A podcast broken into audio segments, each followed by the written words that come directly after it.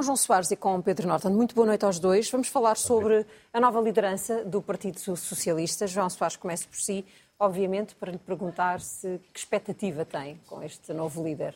Eu tenho uma expectativa grande e acho que por razões que me parecem absolutamente fundadas. Eu acho que ele tem a garra, tem a capacidade, tem a experiência e tem a vontade de ganhar, que é muito importante também.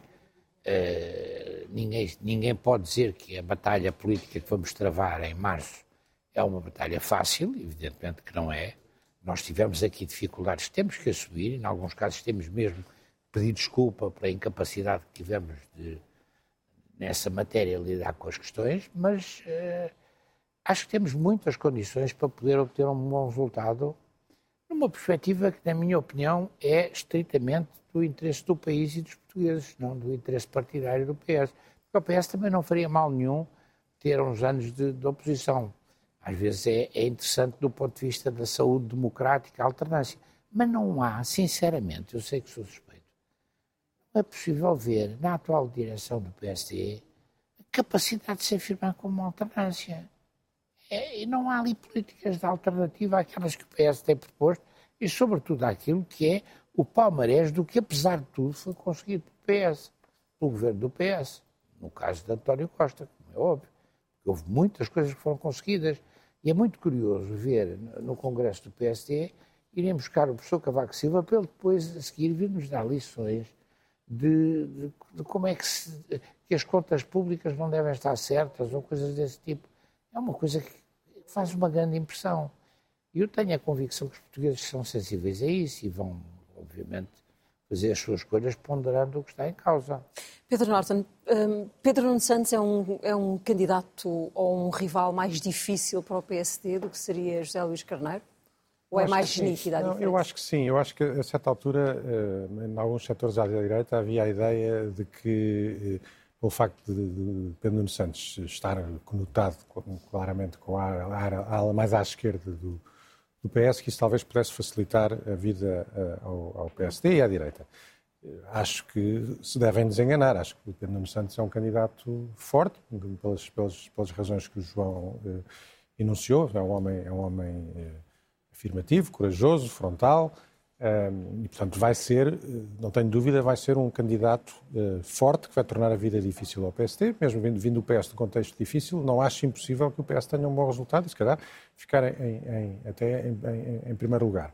O que acho é que daria um mau primeiro-ministro. Isso é outra conversa, porque eu acho que reconhecendo-lhe as, as qualidades que, que, reconheço, também lhe reconheço alguns defeitos, que felizmente tem, porque felizmente todos temos alguns, porque senão a vida é uma chatice, mas ele tem, quer dizer, quando se junta esta capacidade, esta capacidade reformista, este, este arrojo, esta, esta determinação, características como um bocadinho uma impulsividade, alguma imaturidade, alguma autossuficiência, a combinação não é exatamente, eh, enfim, aquilo que, se, do meu ponto de vista, naturalmente, é uma, uma, seria uma boa combinação para, para um primeiro-ministro de Portugal.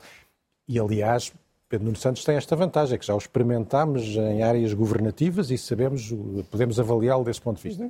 E não foi, eu acho que ele não teve uma passagem pelo Ministério das Infraestruturas que seja brilhante. propriamente brilhante, não é? Nem, nem pelo que não fez, mas também pelas trapalhadas que arranjou. Esta era uma pergunta que eu tinha para si também, João Soares, que é, já respondeu sobre Nuno Santos como uh, líder do PS e como Primeiro-Ministro. Eu tenho a maior das confianças Evidentemente que os primeiros ministros são, como se costuma dizer, como os melões, só depois de abrir. Mas a, a média geral dos melões tem melhorado muito nos últimos anos e, portanto, já não há melões muito maus. Mas eu tenho uma grande confiança nas qualidades do Pedro Nuno Santos. E ao contrário do que acontece com o Pedro Norton, eu avalio de uma forma muito positiva tudo aquilo que ele fez. E, sobretudo, tudo aquilo que ele teve a vontade de fazer. E, e às vezes, por causa dos equilíbrios dentro do próprio governo, não terá tido condições para fazer mas há aqui apostas que são muito significativas. Há coisas em que não estou de acordo. Por exemplo, eu tenho defendido aqui que não é preciso fazer um segundo aeroporto, mas, mas tenho a certeza que com o Pedro Nuno Santos como Primeiro-Ministro, e espero que venha a ser dentro de poucos meses, o, o aeroporto vai-se fazer e vai-se fazer de acordo com aquilo que são os parceiros da Comissão Técnica. Não se vão pedir mais. E tem um exemplo de como a liderança do PSD não diz uma, uma não dar uma para a Caixa, sinceramente. Dizer, ainda vão querer nomear uma outra comissão para ponderar o resultado de uma comissão de inquérito. nomeada independente, nomeada pelo governo. Nesse eu não, eu, toda a, razão. a minha posição. A minha... Mas eu dou-lhe toda a razão. Acho que, não, mas vão, vão nomear outra vez uma comissão é e vão querer três pareceres. É uma coisa. Bem, mas Pedro não fará o aeroporto. Fará o aeroporto. O aeroporto também se tornou uh, quase que uma necessidade mitológica. Nós somos o único povo na Europa que eu conheço que está à espera de um rei que é suposto ter morrido no século XVII, transição para o século XVIII, e que nós esperamos numa manhã de nevoeiro. Felizmente nós temos bom tempo e ele nunca aparece. O aeroporto é um bocado a mesma coisa. Portanto, vai ter que se fazer. Vai ter que se fazer. Eu, aliás, vou dizer sobre. Agora, o que me dá mais garantias é, por exemplo, a aposta que ele quer fazer na ferrovia.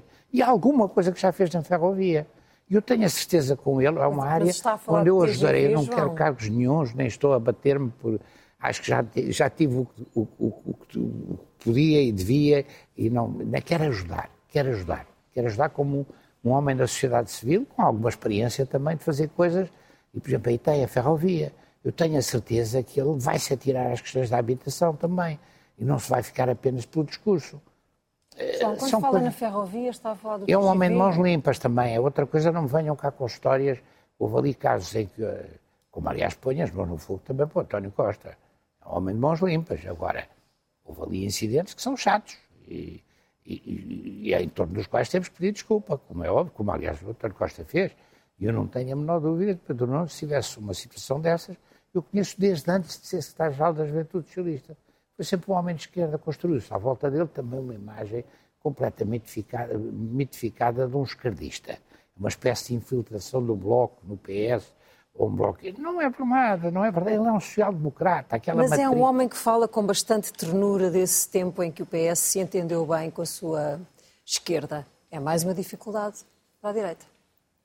Não sei, por acaso aí não sei se é mais uma dificuldade para a direita, com toda a franqueza, ou seja, isso aí objetivo, eu, eu, como estava a dizer há bocado, eu acho que o facto de ele ser mais conotado com a ala esquerda do, do PS e ser claro que tem essa simpatia pela eventual reedição da geringonça, acho que isso joga a favor do, do PSD e da direita, mais moderada, na medida em que é, é mais, é mais fácil ocupar o centro que tem estado ocupado pelo, pelo, pelo PS. Portanto, desse, desse ponto de vista, parece-me um, um candidato mais colado à esquerda beneficia. O que eu acho é que isso não é suficiente, porque acho que o Pedro é combativo, o Pedro, o Pedro Nuno Santos é, é, é, é combativo. Portanto, o PSD e a direita não podem ficar à espera dessa colagem e que essa colagem faça a campanha por eles. Uh, mas, mas, mas, eu acho que objetivamente a colagem do. Mas a questão é que se for preciso uma solução de compromisso uh, para, ah, para haver um governo à esquerda. Ah, isso com certeza que sim. Pedro Nuno Santos. Bom, mas isso é preciso duas coisas. Era preciso que o PS ganhasse e era preciso que a esquerda uhum. fosse maioritária já me parece menos claro. António Costa, esta semana sentiu-se livre para desabafar e ficámos a saber considerou errada a análise que leva Marcelo a, a marcar eleições antecipadas. Estando Marcelo Rebelo de Sousa numa situação especialmente frágil, fica dependente de uma vitória do PSD? Não, isso não. Eu acho que é preciso olhar para estas guerras entre o Primeiro-Ministro e o Presidente da República no contexto de uma tentativa de controlar a narrativa da crise. Eu acho que quer o Presidente, quer o Primeiro-Ministro precisam de se acusar mutuamente a responsabilidade na crise por razões diferentes. O Presidente, porque está a entrar na, na reta final do seu consulado, 10 anos, faltam-lhe ainda dois anos, já foi obrigado a, a, dissolver a Assembleia da República duas vezes. Nada nos garante que ainda não tenha que o fazer mais uma vez, se o resultado das eleições for, uhum. for, for muito. A previsão é de grande instabilidade, não é? E ele não quer passar à história como o presidente da instabilidade. É? E, portanto, não lhe convém ficar colado à responsabilidade desta crise. O primeiro-ministro, o ainda primeiro-ministro, António Costa, está já legitimamente a preparar o seu futuro político. E para preparar esse seu futuro político, passará por Portugal, passará por, por, por Europa, não, não, não, sei adivinhar, mas é evidente que, que, que lhe interessa esta vitimização que, que, que seria possível fazer se ele conseguisse atribuir ao Presidente a responsabilidade pela crise. Eu acho que nenhum dos dois tem inteira razão, para ser franco. Ou seja, eu acho que é evidente que, é, que, que o Presidente não tem nenhuma responsabilidade no eclodir da crise. É, é difícil acusar o Presidente do que quer que seja. Mas é evidente que depois o Presidente é que toma a decisão de como resolver a crise. O paradoxo nisto tudo é que eles andam-se a acusar os dois disto e eu acho que provavelmente os dois tomaram as decisões depois certas. Ou seja, António Costa tomou a decisão certa de se demitir, acho que não tinha nenhuma alternativa. E o Presidente da República, do meu ponto de vista, não pela razão que ele invocou, não por aquela ideia bizantina da liderança unipessoal de António Costa, mas pelas circunstâncias concretas em que António Costa sai, acaba por tomar também a posição certa de dissolver a Assembleia da República. Mas se eh, das eleições de 10 de março sair uma vitória do Partido Socialista, Marcelo Rebelo de Sousa leu uh, e, e, e, e, Marcelo, dizer, realmente mal. Assim. Não, vamos lá ver. Eu acho que Marcelo Rebelo de Sousa aquilo que leu foi perceber que um governo que cai nas circunstâncias em que este caiu precisava de ser legitimado pelas urnas. O que é que nós estaríamos agora aqui a dizer se, não tivesse, se ele não tivesse decidido assim? Estávamos todos a criticar o Presidente da República por, ter, por não ter uh, permitido essa clarificação no meio de um, de um, de um caso Mas ético. O problema é que este governo já estava em decomposição, não é? Este, este governo mesmo. vinha com problemas gravíssimos há imenso vinha, tempo. O plano é? de fundo já era este. Sim. Depois dá-se o, o, este episódio vamos ver, espero que o Primeiro-Ministro não, não, não, seja implicado em nada, estou convencido que não vai ser, mas a admissão é de qualquer maneira. Uh, inevitável a partir do momento em que houve aquela descoberta daquela singular biblioteca do Vítor Scária. Eu acho que o Presidente não tinha verdadeiramente outro, outra, outro, outro caminho que não o uh, procurar relegitimar qualquer governo que saia das próximas eleições, outra vez pelo, pelo voto popular. João, como é que ouviu estas declarações? Olha, eu, eu, estou quase totalmente de acordo com o que acaba de dizer o Pedro Norton. Eu acho que nem um nem outro uh, têm razão para invocar pretextos para, para fazerem aquilo que fizeram e, no essencial, fizeram bem. Talvez o Primeiro-Ministro não se devesse meter em função daquelas circunstâncias. E estamos a falar da hora que ocorreu ainda antes das descobertas que foram feitas lá no gabinete dele. Mas pós-descobertas no gabinete dele, que essas é que são de facto dramáticas. Uhum. E nós temos que pedir desculpa como António Costa pediu. E nós, como partido, eu sou um indefetível do PS e nessa matéria não há nenhuma espécie de dúvida. Mas ainda sumou a isto uma outra coisa que foi o bullying que foi objeto do Presidente da República e continua a ser objeto do Presidente da República em torno da chamada questão da GM. Que é uma coisa para mim absolutamente inacreditável. Eu nunca fui politicamente afeto ao Presidente da República, estivemos sempre em campos opostos, desde a universidade. Mas acho que isto é uma campanha miserável que se está a fazer contra um tipo que é sério. Eu acho isto absolutamente indecente. E suponho, isto agora amainou um bocadinho, mas nestas coisas não há um comando. Isto não é controlado por nenhuma central de informações. Isto é uma coisa que vai surgindo nesta vertigem. E isso também tem que ver com, as, com, a, com a, frase que eu escolhi do, do cardeal José Tolentino Mendonça, Sim. que acaba de ganhar o prémio Pessoa, atribuído por um júri que faz parte. Não sei se há aqui algum impedimento não, ou conflito de interesse por ser membro do júri, mas eh, faz parte e bem o Pedro Norton e que é um grande, é um grande prémio. Então, vamos à sua frase, figura, então. Se quiser. Mas era para dizer que esta questão do bullying também tem que ver com isto. Quer dizer, eh, a frase é uma frase lindíssima. Ele é, de facto, um homem em quem eu acredito. Eu não sou crente, mas acredito. E até tenho uma esperança que possa haver, possa haver de facto, ali um astro que lhe dê ainda mais possibilidades. Já, já fui duas vezes ao Vaticano, à biblioteca dirigida por ele. Não sei se a Ana já lá não, foi, e ao arquivo secreto. Vale a pena. É uma coisa deslumbrante em meio-dia, pela mão dele, você fica a conhecer documentos da nossa história, das nossas investigações náuticas deslumbrantes. A frase dele, que eu considero muito bonita, passamos pelas coisas sem as habitar, falamos com os outros sem os ouvir, juntamos informações sem aprofundar. Tudo transita num galope ruidoso e efêmero. Eu acho que isto transmite bem o que isto é. E, e, e o momento. E, e vou dizer uma coisa: se este bullying que o Presidente esteve a ser objeto, se ele não tivesse sido tão Sim, firme, se nós tivéssemos. Se nós, por parte dos média e, da, e, e de, de, algumas, alguns setores da opinião pública. Eu não tenho a menor dúvida de que o Presidente não interferiu em nada, não é o estilo dele. Da mesma maneira que tenho a certeza que o Primeiro-Ministro não sabia nada da, da chamada biblioteca lá num num, num, numa sala anexa ao seu gabinete e põe as mãos no fogo por ambos. Uma coisa é encaminhar um pedido que aparece vindo de não sei de onde. Agora, não tenho a menor dúvida, são dois tipos profundamente inteligentes e têm uma natureza séria ambos. Portanto, não, não vale a pena estarmos com estas coisas. É como estar a discutir, depois ficamos a discutir coisas que não têm nada a ver com o parágrafo da Procuradora-Geral da República. Quer lá saber o que é. Isto é uma coisa isto não dura 15 dias. Suponha que o Presidente se tinha demitido também no meio disto tudo. Nós tínhamos uma situação, então um país que elegeu com maioria absoluta um governo de gente capaz, constituída por, esfiado por um Primeiro-Ministro que é um tipo sério, com uma visão para o país, que aplicou uma política que, que, deu cartas em termos europeus, que nos afirmou no quadro europeu, que apresentou contas públicas por duas vezes com.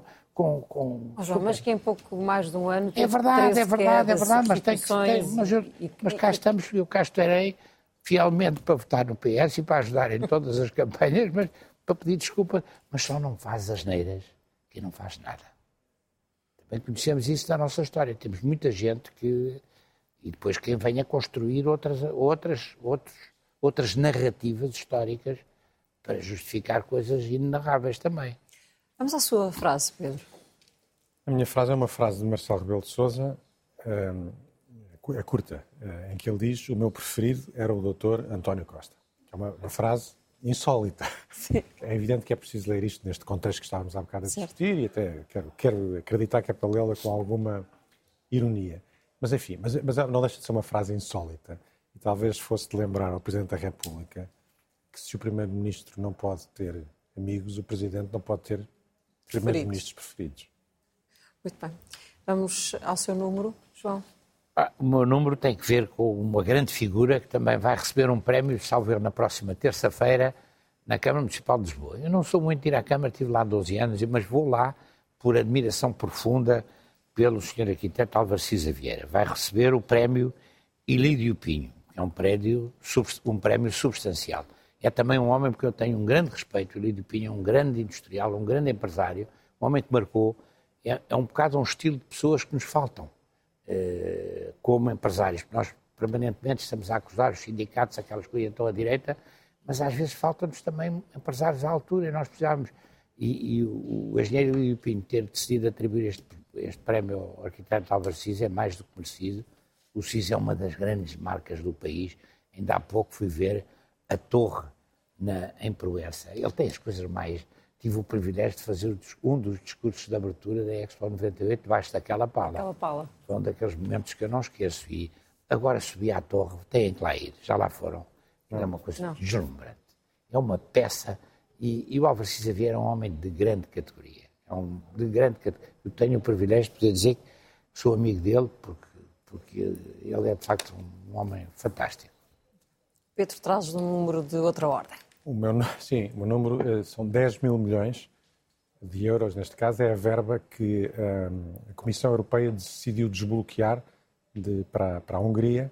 É uma verba que estava uh, cativa por causa dos atropelos da Hungria ao Estado de Direito e que foi desbloqueada esta semana pela Comissão Europeia. Sucede que este, desbloquear da verba se deu em vésperas de uma decisão importante uh, na União, que era a decisão sobre se devia, a União devia ou não abrir negociações para a adesão da Ucrânia, Ucrânia. e o Sr. Orbán estava, como de costume, a bloquear essa, essa decisão.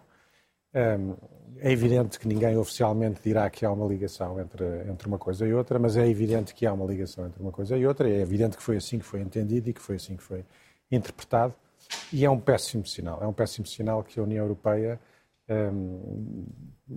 entenda que a melhor forma de tratar com os bloqueios da, da, da Hungria. Atenção, que eu tenho reservas em relação à adesão da, União, da, da Ucrânia, Ucrânia. mas isso, isso é outra conversa.